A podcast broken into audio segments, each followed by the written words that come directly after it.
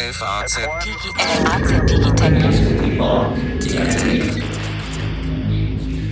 Herzlich willkommen, meine sehr geehrten Damen und Herren, zu einer neuen Folge unseres Digitech Podcasts. In unserem Digitech Podcast, das wissen Sie, befassen wir uns ja mit Dingen, die die ähm, Welt in der Zukunft bewegen und das Wirtschaftsleben und damit uns alle. Und heute haben wir uns super cool gedacht, ja, machen wir das mal ähm, so ein bisschen aus der Vogelperspektive, brechen das dann aber wieder auf jeden Einzelnen runter. Es geht nämlich darum, wie wir verhindern können, dass wir als Mitarbeiterinnen und Mitarbeiter eines Unternehmens vom Fortschritt abgehängt werden. Und darüber möchten wir hier miteinander reden im Kernteam, das Sie soweit kennen. Und zwar, Alex hat schon dazwischen gerufen, Alexander Armbruster unser, einer unserer Wirtschafts-Online-Ressortleiter. Hallo Alex. Hallo Carsten, hallo liebe Hörerinnen und Hörer. Genau, und mein Name ist Carsten Knob, Chefredakteur für die digitalen Produkte der FAZ und wir freuen uns riesig, dass Sie wieder mit dabei sind. Dieser Podcast ist für uns ja auch immer noch so ein bisschen was Neues und hat auch was mit Transformation zu tun und dem, dem Wandel ähm, des Unternehmens, für das wir arbeiten. Und natürlich lernen wir auch mit jedem Podcast dazu. Und da sind wir schon beim Thema. Ähm, einfach nur das weiterzumachen, was man irgendwann am Ende der Ausbildung mal gekonnt hat, das ist nicht mehr der Schlüssel zum Erfolg, ne? Auf gar keinen Fall.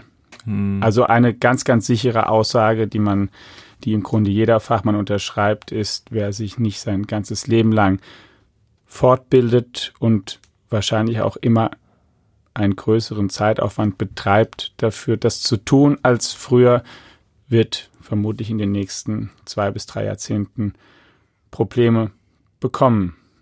Chancenlos ist es allerdings nicht.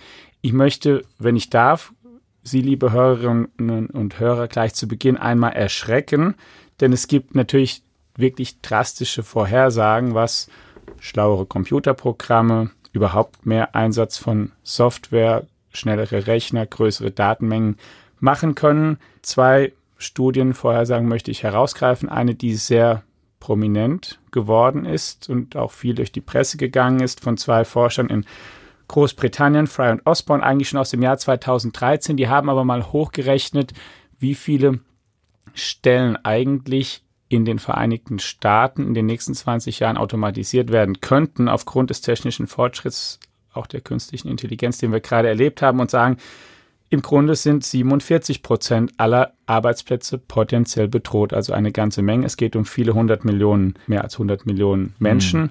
die betroffen sind. Es gibt dann ähnliche Studien für andere Länder auf der Welt, die zu tendenziell ähnlichen Ergebnissen kommen. Die Studie ist nicht unkritisch gesehen worden, weil es eben um die potenzielle Bedrohung geht. Sogar sehr kritisch von vielen. Ne? Ja, also wobei sie so haben schon Gegenwind gekriegt. Genau, Gegenwind. Ja. Es, ist, es ist natürlich auch eine Hochrechnung. Sie sagen aus potenziell eine zweite Untersuchung, die tatsächlich aus diesem Jahr stammt, ist eine vom World Economic Forum. Da gibt es den Future of Jobs 2018 Report, der herausgekommen ist im Sommer. Und die sagen voraus, dass es kommt erst eine Nachricht, die wie eine gute Nachricht klingt und auch erstmal eine ist unterm Strich. Die sagen, dass bis zum Jahr 2022 58 Millionen neue Jobs netto entstehen durch Digitalisierung, Roboter, künstliche Intelligenz. Allerdings splittet sich das Ganze auf dahingehend, dass sie 75 Millionen Jobs für verloren gehend halten in den nächsten fünf Jahren und 133 Millionen neue Rollen werden entstehen aufgrund der Digitalisierung und sozusagen die Nettogröße verschweigt, dass das nicht identische Leute sein werden. Also nicht die 75 Millionen, die auf der einen Seite rausfallen, werden dann einen Teil dieser oder komplett in diesen 133 Millionen aufgehen und dann kommen noch welche dazu. Und sie haben noch eine dramatische Vorhersage gemacht, die sagt, dass im Jahr 2025 mehr als die Hälfte aller Arbeitsschritte, Tätigkeiten, die wir im Beruf machen, von Maschinen übernommen werden. Derzeit kommen sie in einer Hochrechnung, die auf dieser Umfrage basiert, auf 29 Prozent. Im Jahr 2022 werden es 42 Prozent Das kann sein. ja jetzt eine gute oder eine schlechte Nachricht sein. Auch darüber müssen wir noch Ganz mal genau. reden. Also auch für, für, für jeden einzelnen Mitarbeiter, find, also Arbeit, die nervt, ähm, von jemand anderem übernommen wird, weil sie vollkommen monoton ist oder körperlich anstrengend oder wie auch immer, könnte man ja ähm, unterstellen, dass man dann eine viel höhere Arbeitszufriedenheit hat, weil man vielleicht Dinge macht, die den menschlichen Intellekt, Intellekt stärker herausfordern als das, was die Maschine übernimmt. Ja. Jetzt hast du ja sehr viele Zahlen genannt. Ne? Das ist ja auch schnell ähm, abstrakt. Also dann, dann verschwinden 100 Millionen hier, dann kommen da so und so viele Millionen dazu. Ich, ich würde das gerne auch noch mal ähm, mit Blick, also es, das ist ein Prozess, den es schon gibt. Das, das, Ganz genau. Der beschleunigt sich. Der übrigens auch nicht aufzuhalten der, der ist. Der nicht also. aufzuhalten ist, aber es, es geht jetzt auch nicht darum, dass wir eben sozusagen in dieser abstrakten Zukunftswelt mit irgendwelchen Zahlenkolonnen verharren, sondern wir blicken jetzt einfach nur mal sieben oder acht Jahre zurück. Im Jahr 2010 war, waren die wertvollsten Unternehmen der Welt ExxonMobil, Petrochina, Apple, die chinesische Bank ICBC und die China Construction Bank. Ja, da ist ja. auch schon viel Wandel dabei. Ne? Ich bin jetzt nur bis ja. 2010 zurückgegangen. Ja. Auch mal wieder zehn Jahre vorher wären da gar nicht so viele Chinesen dabei gewesen und, und, und. Genau. Aber jetzt kommt's. Sieben Jahre später waren die wertvollsten Unternehmen der Welt Apple, Alphabet, also die ähm, Holding-Gesellschaft, die Muttergesellschaft von Google, Microsoft, Amazon und Facebook und dann erst kommt Tencent und es ist ein irrer Wandel. Ja, der einzige Name, der da geblieben ist, ist Apple. Das andere ja. ist sozusagen neu in diese Liga reingewachsen und äh, wieder andere sind untergegangen. Das ist das, was sich vor unseren Augen ja, in diesem einfachen Prozess, so Tag für Tag, das Leben geht weiter, genau. wir stehen auf, arbeiten vor uns hin. Aber tatsächlich ist diese Welt einem atemberaubenden Wandel unterworfen. Und die These dieser Studien ist, das kommt jedem Einzelnen immer näher und darauf muss man sich einstellen. Genau. Und ich mit ähm, Erschrecken, also man vor allen Dingen muss einem klar sein, dass es wirklich um viel geht, dass viele betroffen sein werden. Die Chance, zu der kommen wir dann ja gleich auch noch ausführlich, ist riesengroß und voraussichtlich wird am Ende das auch gut ausgehen. Bloß ist, glaube ich, wichtig zu wissen, es geht um sehr viele Leute und die Phase des Übergangs ist eine sehr, sehr anspruchsvoll und eine große Herausforderung. Und um einmal ein konkretes Beispiel zu geben, um was für Berufe und Stellen es gehen könnte, es geht um alles, was sehr spezialisiert ist, was viele Routinen enthält, was sehr datengetrieben ist, was sich mit hoher Prozessorleistung verbessern lässt. Ein Beispiel, was mir sehr im Kopf geblieben ist, ist eine Jubiläumsfeier der Bank of England, die ich weiß gar nicht mehr auswendig, ihr wie vieljähriges Bestehen sie gefeiert hat, aber jedenfalls mit ziemlich viel Prunk und die Prominenz. Ja wahrscheinlich ja, uralt. Ja, wie und, alles. Und zu Gast war auch die ähm, Direktorin des ähm, äh, er ist älter als du, ja, viel älter übrigens. Ja, Kaum zu glauben. Ja. Zu Gast war auch die Direktorin des Internationalen Währungsfonds, Christine Lagarde, und die hielt da so eine Rede und sagte, na ja, also lieber Mark, ich weiß ja nicht, Mark Kahn ist der Governor mm. der Bank of England, wenn wir so in 2040 oder 2050 hier reingehen, vielleicht ist dann der, ja, dein, dein Nachfolger, der dann im Amt ist, kommt dann nur noch hierher, um sozusagen die, sie nannte das eine so Geldpolitikmaschine, einmal zu polieren, sauber zu machen, gucken, dass genug Strom da ist und so und dann trinkt er einen mhm. Kaffee, trifft sich manchmal ein bisschen und geht dann wieder nach Hause. Weil natürlich auch das im Grunde auch so eine Einrichtung, die, die natürlich ähm, sehr anspruchsvolle Berufsprofile heute fordert. Die Leute, die sich bewerben müssen, hochqualifizierte Ökonomen sein, auch Informatiker mit Daten gut umgehen können. Aber es ist natürlich eine sehr mechanische Institution, auch die, wenn man es mal ganz, ganz grob runterbricht, ungefähr ja so funktioniert. Die Wirtschaft läuft besser, dann wird die ähm, Geldpolitik etwas straffer, also höhere mm. Leitzinsen oder ein paar andere Sachen. Und wenn die Wirtschaft schlechter läuft, dann ändert sie sich halt Zumindest in die andere. sollte es so sein, ja. Ja, es ist ja auch in der Realität ja. so. Das haben wir mhm. die letzten zehn Jahre auch gesagt, die letzten 20 Jahre. Also das kann man ja im Grunde, also das ist so, und weil es eben so mechanisch ist, kann man auf die Idee kommen, okay, auch da ist natürlich Potenzial, weil mhm. alles, was mechanisch ist, was nach, was mit, mit Mustererkennung funktioniert, was, was ähm, ziemlich klaren Input und Output hat, mhm ist anfällig und deswegen kommt sie dann dazu überhaupt zu sagen, naja, hier, also schaut mal, was ihr hier macht. Dann hat sie so ein bisschen relativiert, naja, ähm, es ist trotzdem gut, wenn da vielleicht noch, also es werden schon noch, es wird einen Notenbankchef geben, hier wird auch nicht niemand sitzen, man wird auch darüber reden, es werden viele verschiedene Faktoren vielleicht auch noch trotz allem einfließen, die nicht ganz genau von Computern abgebildet werden. Aber ich will das Beispiel einfach nur nennen, um die Dimension zu zeigen. Wir reden hier nicht von ähm, in Anführungszeichen einfacher Arbeit oder einfachster Arbeit, sondern wir reden ähm, von Arbeit, die heute Menschen erledigen, die ähm, ein Hochschulabschluss, ein Studium abgeschlossen haben, eine Promotion mhm. abgeschlossen haben und die in der Vergangenheit davon ausgehen konnten, dass sie durch diese Abschlüsse sichere, gut bezahlte, sehr stabile Jobs bekommen mit einem vielleicht auch nicht mehr extrem großen Veränderungsdruck über die Lebensarbeitszeit und das wird sich ändern. Die sind auf jeden Fall tendenziell mit betroffen und auf gar keinen Fall auszuschließen. Jetzt werden sich die Hörerinnen und Hörer vielleicht denken, naja gut, also begriffen, dass wir voller Angst äh, sein äh, können, sollten, wie auch immer, das hatten ja. wir jetzt vorher schon, ja, weil ähm, nicht nur unser Dieselauto darf nicht mehr nach Frankfurt, sondern mein Job ist auch in Gefahr und ich bin äh, total genervt davon und auch politisch verunsichert und, und, und. Und ähm, ich dachte eigentlich, ich höre hier jetzt zu, um zu erfahren, wie ich mich darauf einstellen soll. Und ich glaube, dieses Gefühl sollten wir bedienen. Ja. Äh, und zwar, Ach so, haben wir jetzt so viel erschreckt. Jetzt. Ja, also genau, ja. jetzt haben wir viel erschreckt. Okay. Und wir sollten dem Podcast insofern auch dann an dieser Stelle Fasson geben, indem wir sagen, wir machen jetzt, bearbeiten in der uns verbleibenden Zeit zwei Themenblöcke. Nämlich erstens, wie stellt sich der Mitarbeiter, die Mitarbeiterin darauf ein, auf diesen Wandel? Also wie kann man ja. selber darauf reagieren?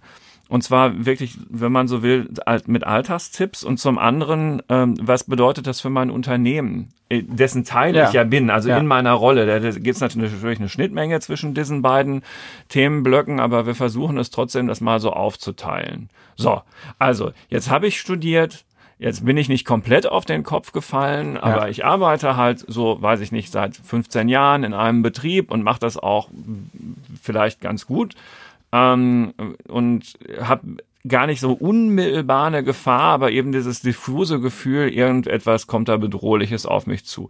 Wie verhalte ich mich jetzt in dieser Situation? Ähm, wie bereichere ich sozusagen meinen Job, um ihn zukunftssicherer zu machen? Worauf muss ich achten? Erstens auf jeden Fall neugierig sein und sich mit neuen Techniken beschäftigen. Mit ähm, Geräten, die auf den Markt kommen, mit Internetdiensten, neuen, die angeboten werden, also sich mit beschäftigen, ähm, das, das, klingt jetzt vielleicht trivial, aber was kann eigentlich mein Smartphone alles, was für... Ja, das ist gar nicht so trivial. Ne? Apps, Man neigt genau, ja zu, genau. zu alte Gewohnheiten einfach weiter zu... Ähm genau, aber zu gucken, okay, was, was geht darüber alles? Was gibt's da für Apps? Was gibt's für neue... Was heißt das für mein... Für, für, also welche neuen Geschäftsmodelle stecken da einfach eigentlich hinter? Äh, gefährdet ja, mich das irgendwie? Da, da geht es mir noch nicht drum, ob es mein Geschäftsmodell ist, sondern ja. einfach erstmal sich damit zu beschäftigen und zu verstehen, wie die neuen Techniken, die und Technologien, wie die funktionieren, wie die sich im Alltag darstellen, dass wir ein Gefühl für den Umgang bekommen. Okay, dass nicht nur mein CIO sozusagen sich um die äh, technische Weiterentwicklung äh, kümmert, sondern halt eben auch ich selbst, obwohl ich möglicherweise nur Nutzer von einem Office-Paket bin oder von SAP und einem Internetbrowser in meinem Unternehmen. Ganz genau. Mhm. Dass du auf jeden Fall weißt, was es da gibt, dass du dich selbst darin fit hältst und dass du dir auch, und zwar nicht nur über den sozusagen in den alltäglichen Umgang klar machst, also dass du nicht nur weißt, okay, wie bediene ich ein Handy, sondern dass du auch ein bisschen eine Intuition oder Idee bekommst, wie du die Sachen warum die Sachen so funktionieren, also wie sozusagen die Maschine, Maschinen und die Technik um dich herum funktionieren. Also der, das zählt die tägliche um, Galileo-Frage, was steckt dahinter?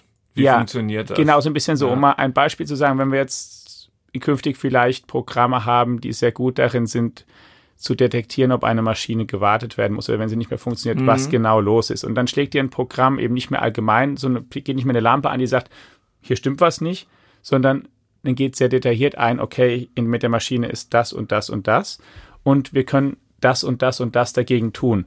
Es wird nicht so sein oder sehr wahrscheinlich ist es so, dass auch die Arbeit der Zukunft Kombinationen sind zwischen Mensch und Maschinen. Also in den allermeisten Stellen werden Maschinen den Arbeitsplatz bereichern und ergänzen und dadurch dich zu viel mehr befähigen. Aber damit du das wahrnehmen kannst, musst du sozusagen die Maschine und was du machst in diesem Beispiel viel besser verstehen, weil du wissen musst, wenn das Computer, wenn das Programm dir konkrete Vorschläge macht, dann musst du wissen, aha, das ist also das Problem. Und aha, es gibt die drei Möglichkeiten und du musst in der Lage sein, dann zum Beispiel eine auszuwählen und auch wissen, warum du genau diese auswählst. Also du musst über die Sache im Grunde mehr verstehen. Kann das sein, dass wir den Menschen, die uns zuhören, gerade sagen, sie müssen ähm, mehr arbeiten im Sinne von mehr für sich selbst?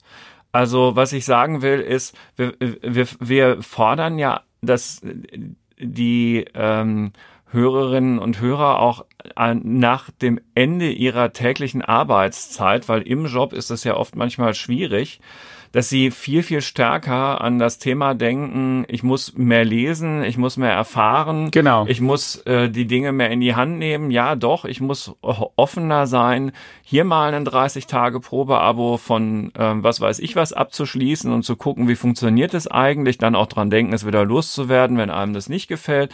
Aber dass ich einfach offener bin gegenüber dem, was möglicherweise mein ähm, äh, Teenager-Sohn äh, ganz natürlich machen würde, aber der mir das halt auch nicht jeden Tag sagt.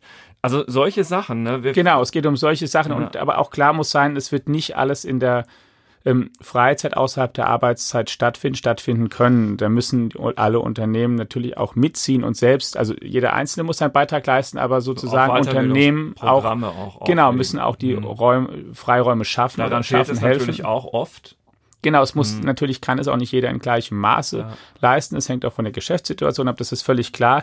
Aber es muss ein sozusagen ein Zusammenspiel geben. Es wird nicht realistisch sein, dass jemand, der, sagen wir mal, zehn Stunden am Tag arbeitet und eine Familie hat, dass der ähm, abends zwischen 22 und 0 Uhr Informatik im Fernstudium macht. Sowas. Also das wird nicht, das ist, ja. das wird kein also praktikabler da, Weg das sein. Das ausdrücklich haben wir ja auch gar nicht empfohlen. Also so abgedreht waren wir jetzt ja auch gar nicht. Nein, noch sagen, nicht. Ich komme da gleich so, zu so ein paar Angeboten, zu so ein paar Angeboten hin, die man halt machen kann. Ja. Denn ich, sozusagen der erste Schritt ist, sich mit neuer Technik zu beschäftigen, persönlich, was es gibt und selber zu überlegen, wie kann mir das helfen, egal welchen Beruf ich habe. Auch mein Arbeitgeber kennt ja nicht alle neuen Angebote, die da kommen. Er kennt nicht alle neuen Apps, die auf den Markt kommen. Vielleicht gibt es im Punkto Gesichtserkennung, Spracherkennung oder ähm, das Ausmessen von Räumen oder von Geografie. Vielleicht gibt es plötzlich neue Angebote, die dann, die irgendjemand sich ausgedacht mhm. hat, die er plötzlich veröffentlicht und es ist irgendwas, was cool ist, was mir was bringt und ich das dann eben finde und sehe, aha, damit kann ich mir meine Arbeit erleichtern. Das kann ich vielleicht sogar dann meinem Chef oder meinem Arbeitgeber dann direkt sagen, hier mhm. sollten wir das nicht alle verwenden. Da aufgeweckt sein, das ist der erste Schritt. Der zweite Schritt, das ist das, was ich auch am Anfang meinte, mit offen sein für neue Technik und neugieriger. Das zweite ist dann schon, ähm, was du jetzt sagst, gerade was, was sagtest oder meintest mit, dass es schon sehr abgedreht ist, ist dann tatsächlich eine wirklich strukturiertere Weiterbildung oder Fortbildung oder die Bereitschaft, sich ähm, einzuarbeiten. Und jetzt geht es wirklich mir auch konkret um IT, hm. Vielleicht auch um KI schon, aber erstmal auch um, also um, um die Mischung. Es ist nämlich mittlerweile nicht mehr so, dass um selbst eine App zu programmieren oder selbst einen Beitrag zu leisten, du wirklich ein komplettes Informatik-Hochschulstudium absolvieren musst, inklusive Promotion, sondern es gibt wirklich einige Angebote, die dir ermöglichen, mit weniger Aufwand dich so einzuarbeiten, dass du mitmachen kannst. Aha, ich nenne so, mal. Und jetzt sag mal welche. Ja, jetzt nenne ich mal ah. drei Stück. Ja. Ein Angebot heißt Udacity, mhm. sozusagen eine Online-Schule, Universität, gegründet von einem Deutschen, Sebastian Thron heißt er. Er hat mal das Google Project X aufgebaut, aus dem dann auch die automatische Fahren-Sparte Tochtergesellschaft Waymo entstanden ist der danach mal, der dann Google verlassen hat irgendwann und jetzt eben dieses Programm aufgebaut hat. Da kann man dann Kurse machen ähm, mit verschiedenen Themen, zum Beispiel zum, auch zu künstlicher Intelligenz, zum maschinellen Lernen, wo einem Grundkenntnisse vermittelt werden, wo es auch Hausaufgaben gibt und Projekte und man in einer überschaubaren Zeit das Ganze abschließen kann. Überschaubar heißt, man muss das nicht Vollzeit machen als Studium, es ist aber auch so, dass es schon so eine Stunde am Tag hm. kann man sich da schon mal einrechnen. Ja, das ist schon ordentlich. Aber halt hm. für eine begrenzte Zeit. Es ja. geht nicht um vier Jahre, aber das ist zum Beispiel eins. Ein anderes Angebot ist Coursera. Das hat Andrew Inc. gegründet, einer Stanford-Professor. Ne? Genau, hm. Stanford-Professor. Ist am Mikrofon der, schlecht. Ja, einer der Koryphäen. Auch in KI, der im Prinzip was ähnliches macht. Und es ist hm. auch tatsächlich so, dass ähm, ähm, ja, zum Beispiel, ich, ich glaube, Google oder Facebook, ich glaube vielleicht sogar beide, mittlerweile sogar Kurse anbieten, also sogar für eine Art Stipendium anbieten mhm. für Leute außerhalb, die sich dann bewerben können darauf und die dann direkt so einen Kurs machen können. Also es kostet dann auch, es gibt da kostenlose Module und kostenpflichtige. und kostenpflichtige, die dann sogar einen zertifizierten Abschluss bieten. Und in Deutschland gibt es dann auch einen, also es gibt ziemlich viele MOOCs, Massiv Open Online Kurse heißen die insgesamt. In Deutschland gibt es ein MOOC-Haus zum Beispiel vom Hasso-Plattner-Institut aufgelegt. HPI in Potsdam. Ganz genau, mhm. was auch ermöglicht, dass man sich detaillierter okay. einarbeitet. Das war jetzt Punkt drei. Genau, das sind ja. so drei Anbieter, die ähm, wirklich abgeschlossen sind. Ja, das sind Kurse, doch schon mal starke Tipps. Genau, die ja. man einfach wählen kann, die wirklich genau. einen begrenzten Zeitaufwand und dann ah. nach kann man schon wirklich detaillierter mitreden und ist auch Jetzt sag noch mal Udacity. Genau, Udacity. War das eine, dann Coursera, das zweite. Cu das, da Coursera. Okay. C O U R S E R A. Coursera. Mhm und dann eben dieses MOOC-Haus vom, vom HPI. Hasso-Plattner-Institut. Und was man natürlich auch machen kann, was schon hilft, es gibt alle möglichen Erklärvideos, auch wenn man sich über KI auch mal, mal eine bestimmte Art von neuronalem mm. Netz oder System mal angucken das ist will. krass, was man auf YouTube ja, alles findet. Auf YouTube, die also gehen nicht fünf, nur, wenn man einen Hohlwanddübel einschlagen muss. Ganz genau, ja. ja. Die gehen fünf Minuten, sieben Minuten. Brandon Rohrer ist zum Beispiel einer, der da sehr gut ist, der hat auch ein eigenes Blog, der Erklärkurse anbietet. Also Jan LeCun, KI Chief Scientist von Facebook, hat auf Facebook selbst Videos mhm. gedreht, die, ähm, die und, und, veröffentlicht, die, die bestimmte Netzwerktypen zeigen. Also im Prinzip, das sind jetzt alles Empfehlungen, wo man mit begrenzter Zeit und auch als jemand, der gebildet, aber kein Informatiker ist, der sich da einfach Richtig einarbeiten und reinfuchsen kann. kann. Ganz genau. genau. Also, weil es ist ja so, ähm, gerade äh, in, ähm, in dieser Woche kam jetzt eine Pressemitteilung vom Bitkom, gute Jobaussichten für Datenspezialisten. Und zwar geht es da um den Zukunftsjob schlechthin und der heißt Data Scientist. Und da geht es nämlich tatsächlich auch nicht nur darum, dass man ähm, jetzt programmieren kann und ein Datenjunkie ist, sondern dass es genau darum geht, Punkte miteinander zu verbinden. Ja, das Wissen aus dem Bereich, mit dem ich vorher gearbeitet habe, möglicherweise auch gesellschaftliche Ahnung und so mit dem, was diese Daten hergeben, zu verbinden. Und ähm, all solche Sachen sind Chancen in der Zukunft, dieses neu angewandte Wissen dann auch in neuen Bereichen einzusetzen. Und ich denke, genau. wir schließen jetzt einfach mal mit so einem positiven Ausblick und den von dir genannten Möglichkeiten, wie man da ja im Wortsinn schlauer werden kann. Ich will noch ein, wenn ich darf. Diesen Blog ab. Aber ja, du darfst noch kurz. Ja, noch kurz ja. noch eines sagen, auch das, weil es jetzt sehr danach klingt, also natürlich sehr nach technisch, sehr nach Datum getrieben. ist es auch in der Tat so, dass das momentan die erfolgsversprechendsten Bereiche sind. Allerdings möchte ich auch gerne die Botschaft loswerden, die vielleicht selbstverständlich ist. Es muss nicht jeder Programmierer werden. Es kann auch nicht jeder Programmierer oder ja. Informatiker werden. Ich habe neulich Toby Walsh getroffen. Das ist ein auch einer der führenden KI-Leute auf der Welt. Der hat mit 13 Jahren schon sein erstes Programm geschrieben, Ende der 70er Jahre. Da gab es leider noch gar nicht so viele Computer, deswegen hat er nicht so viele Kunden dafür gewinnen können. Aber der im Prinzip, dessen Modell, das er mir präsentiert hat, ist, nennt er sein, sein Chancendreieck. Und da gibt es im Prinzip drei Punkte oder drei Arten von Qualifikationen, die einem in Zukunft auch ein gelingendes Leben versprechen können. Das erste sind sozusagen die Technikfreaks, wirklich dann die Programmierer, Softwareentwickler, Informatiker, die ähm, die künftigen Googles, Facebooks und so weiter gründen werden. Die werden natürlich sehr viele Chancen haben und ähm, sehr vielversprechende, kommerziell erfolgreiche Karrieren vor sich haben. Dann gibt es den Bereich emotional intelligent, den er nennt, die zweite Ecke dieses Dreiecks sozusagen. Also das sind Fähigkeiten zu wissen, wie ähm, geht man damit um, mhm.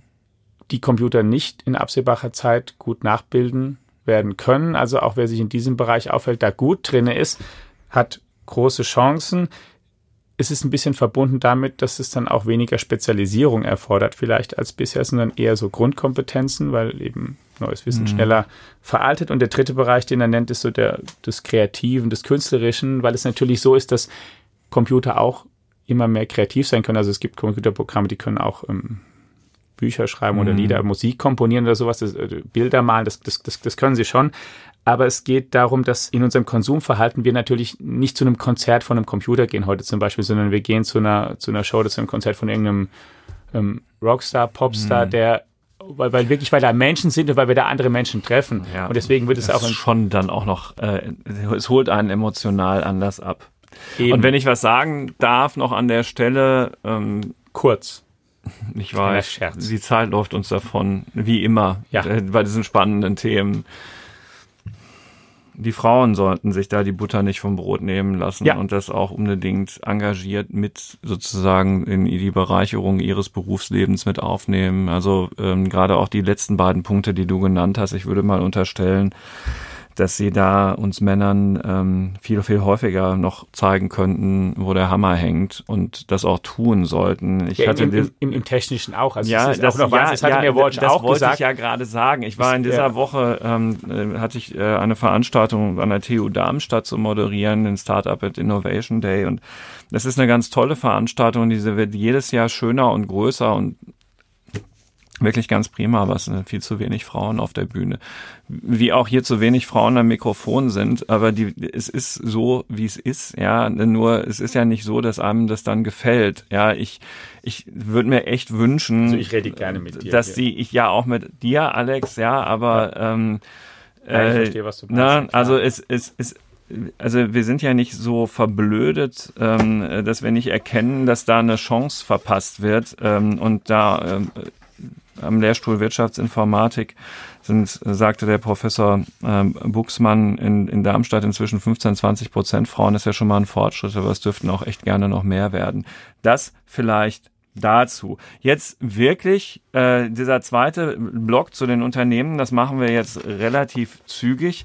Ich habe mal ein Buch mitgebracht, in dem ich ein paar Zitate gefunden habe. Das ist relativ neu erschienen, heißt Management mal wieder ein Managementbuch, die Top-Tools der Besten, ein sehr fragwürdiger Untertitel, was Erfolg ausmacht. Nun ja, also wie auch immer, ob man es jetzt komplett lesen muss oder nicht, weiß ich nicht.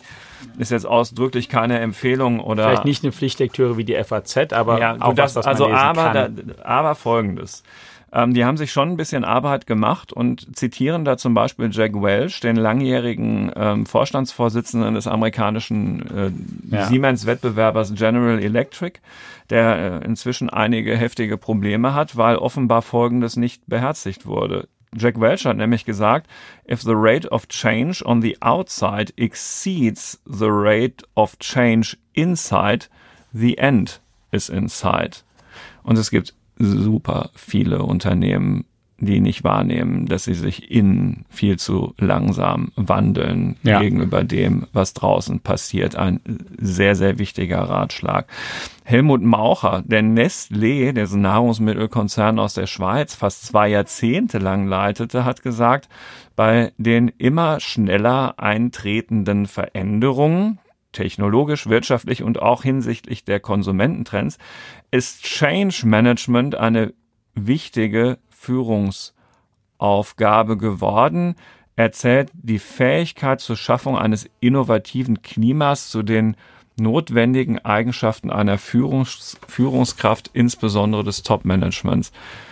Und soll ich dir was sagen? Wir haben ja als Unternehmens- und Wirtschaftsjournalisten schon viele Unternehmen kennengelernt und viele Vorstandsvorsitzende getroffen und diese Erkenntnisse sind ja äh, wahrlich nicht neu, diese beiden. Ja, Jack Welch ist ja auch nicht mehr der allerjüngste. Nein, ah, ne? und sie sind äh, vorgelesen, klingen sie trivial, aber sie treffen sowas von den Kern. Die Unternehmen, also das, was wir sozusagen jetzt von den einzelnen Mitarbeitern gefordert haben, was wir denen mhm. anempfohlen haben, die Unternehmen schaffen es also in ihrem kompletten äh, organischen Gebilde auch nicht. Machtpositionen sind in Gefahr. Die Menschen wollen halt eben doch nicht links und rechts noch was dazu. Ähm, sie sind voller Sorge, dass irgendetwas, was sie sich erarbeitet haben, plötzlich wieder in Frage gestellt wird. Ähm, ähm man hat ständig Angst vor der Kannibalisierung eigener Produkte durch andere und wartet darauf, dass es der Markt macht und, und, und. Ähm, so wahr und so schwer, aber man muss es in der Welt, die wir eingangs beschrieben haben, unbedingt in den Griff bekommen. Also, ja, denn was man, glaube ich, auch ja. dazu sagen kann, ist, wir ganz konkret erleben das vielleicht schon zum ersten Mal, aber die, die Menschheit insgesamt erlebt sowas natürlich nicht zum allerersten Mal, Eben. sondern sowas ist, deswegen, deswegen sind solche ähm, Aussprüche ja auch älter oder in einer anderen Zeit mal gesagt worden, in der sie trotz allem richtig waren, weil es Veränderungen natürlich schon immer gab. Was sich unterscheidet, ist nur die Geschwindigkeit oder manchmal die Größe. Und dann gibt es halt, ich meine, es gab mal auch eine industrielle Revolution oder eine Dampfmaschine. Es wird natürlich nicht jedes Jahr eine Dampfmaschine erfunden, aber kleine andere Sachen. Und dann kommt irgendwann mal wieder eine Dampfmaschine oder jetzt, oder was weiß ich, das sind ja Vergleiche, die zum Beispiel künstliche Intelligenz, zwischen künstlicher Intelligenz und anderem gezogen werden. Da sagen Ökonomen, das ist eine General Purpose Technology, sagen die eben wie Elektrizität, Dampfmaschine. Und, und deswegen sagen sie, jetzt ist halt eine größere Veränderung und man kann sozusagen mit Blick zurück könnte man ja ziemlich einfach schlussfolgern. Am Ende werden wir vermutlich im Schnitt wohlhabender sein können, wenn wir es richtig machen. Im Schnitt werden wir wahrscheinlich auch weniger arbeiten müssen, wenn man zumindest sich durchschnittliche Arbeitszeiten anguckt in den letzten 300 Jahren. Tägliche oder wöchentliche mhm. sind tendenziell zurückgegangen, zumindest in, ähm, in Industrieländern. Und die Menschen werden älter, gesünder, und so weiter. Alles also wunderbar. Also, die, die Endergebnisse ja. sozusagen sind, sind immer gut, aber die große Herausforderung tatsächlich ist, dass die Übergangsphase halt wirklich sehr holprig ist. Und davor waren dann auch, davor waren zum Beispiel auch ein Toby ja. Walsh dann sehr stark, der sagt, das dürfen wir halt nicht vermasseln. Die industrielle ja. Revolution hat halt paar, hat halt genau. Jahrzehnte gedauert, bis sich die die, ja, die Früchte materialisiert da haben. sich Sozialsysteme ausgebildet und, genau, und, und. Und das waren gravierende Reformen in der Gesellschaft damals. Und ja, nachdem das. es aber erstmal halt Zeiten ja. gab, die halt schwierig Und das ja. ist halt auch, also alle, mit denen ich spreche, die sagen halt, das ist im Prinzip jetzt, dass es darum geht, dass wir diesen Übergang halt ordentlich ja. hinkriegen, dass wir da sehen, okay, das ist halt, und uns hier nicht sagen, es ist, ähm, es geht von selbst, es geht überhaupt nicht von selbst in dem Sinne. Und es ist im Grunde da jeder gefragt, an den ich auch gerade getroffen habe, Paul Doherty von Accenture, der Chief Technology Innovation Officer dort, der ist seit 30 Jahren ja auch damit beschäftigt, das hat, er auch gesagt, das muss, natürlich der Einzelne muss das machen, es muss aber jeder, der Einzelne, das Unternehmen, ähm, die Gesellschaft, Politik, genau. alle müssen ihre Bausteine dazu beitragen, damit es eben gut klappt. Und das wird, und er hat auch auf solche Rechnungen abgezielt. Die Nettogrößen sind am Ende nicht das Entscheidende. Netto wird es wahrscheinlich mehr Arbeitsplätze mhm. geben, aber die, es wird halt auch so sein, dass trotz allem viele Leute ähm, Tätigkeiten machen, die irgendwann wertloser werden, die den Übergang nicht einfach schaffen werden. Da muss man sich auch keine Illusion machen und wir müssen hinkriegen, dass das insgesamt so funktioniert, dass die dann auch nicht ins Bodenlose fallen, Deswegen gibt es so. eine Diskussion über das bedingungslose Grundeinkommen und solche Dinge, die wir jetzt hier nicht genau, führen können, genau. aber es ist ja auch nur Beispiel, ein Symptom, genau. dass Leute ja. anfangen, sich darüber Gedanken ja. zu machen. Jetzt haben wir viel Name-Dropping gemacht in diesem Podcast. Ich lasse jetzt noch einen fallen. Dietrich Matteschitz ist. Ich finde ja Name-Dropping nur ein Problem, wenn es unberechtigt ist. Aber ja, ich weiß ja nicht, ob das jetzt passt oder nicht, weiß ich ja jetzt auch wieder nicht. Okay. Ich, also Dietrich Matteschitz ist der Gründer von Red Bull. Und der weist, wie ich jedenfalls finde, auf etwas sehr Entscheidendes hin, wenn es darum geht, wie man diesen Übergang überhaupt bewältigt. Er hat nämlich beobachtet, dass es in jeder Organisation und auch bei Menschen grundsätzlich die Tendenz gibt, sich auf die Probleme zu konzentrieren und Erfolge, Klar. wenn man sie denn mal erzielt hat, in diesem Wandel viel zu wenig zu feiern. Ähm, und er beklagt, dass äh, dadurch Organisationen viel zu problemfokussiert werden, denn chancenorientiert zu sein. Und ich kann dir sagen, auch da ist sehr viel Wahres dran, dass man einfach mal sagt, wow, das haben wir jetzt echt geschafft und es ist ein Riesenschritt nach vorne. Das ja. sollte nicht dadurch überdeckt werden, dass dann irgendjemand daherkommt und sagt, ja, aber hier ist es noch nie so gut. Ja, ne? also, absolut richtig, stimme ich ja. total zu. Kann ich dir auch noch eine Anekdote dazu erzählen? Ähm, kein Name-Dropping, aber es kommt ein Name jetzt, wo ich wirklich auch erlebt habe, dass, wie man, wie man damit tickt. Ich war auch vor nicht allzu langer Zeit ja bei, bei Google da in Mountain View und habe auch den Frederick Pferd heißt der getroffen, kommt aus Deutschland und ist, ähm, ich fasse es mal so zusammen, hat eine Stelle, die helfen soll oder die, die ist dafür zuständig, dass die Leute innovativ sind oder er soll mhm. Tipps geben, wie Menschen innovativ sind. Und dann hat er dann hat er da auch so eine, so eine Tafel gehabt da in seinem Raum und also der wieder so eine richtige so eine Kreativwerkstatt und hat er so eine Tafel gehabt und dann dran geschrieben, vier einfache Rechenaufgaben. Ne? Hat er geschrieben, mhm. 6 plus 2 gleich 8, 3 plus 3 gleich 6, 2 plus 5 gleich 7 und 5 minus 2 gleich 1.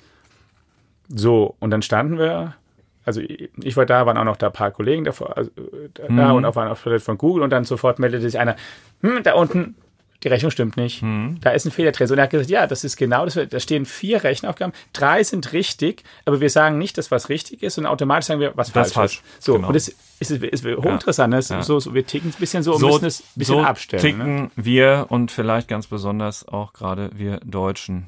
Wie verhindere ich abgehängt zu werden? Darüber haben wir heute gesprochen in unserem Digitech Podcast, den äh, der zu unserer gleichnamigen App integral dazugehört. Wenn Sie die noch nicht aus dem App Store runtergeladen haben, sei sie Ihnen anempfohlen, weil auch die hilft Ihnen, Ihre digitale Zukunft selbst in die Hand zu nehmen.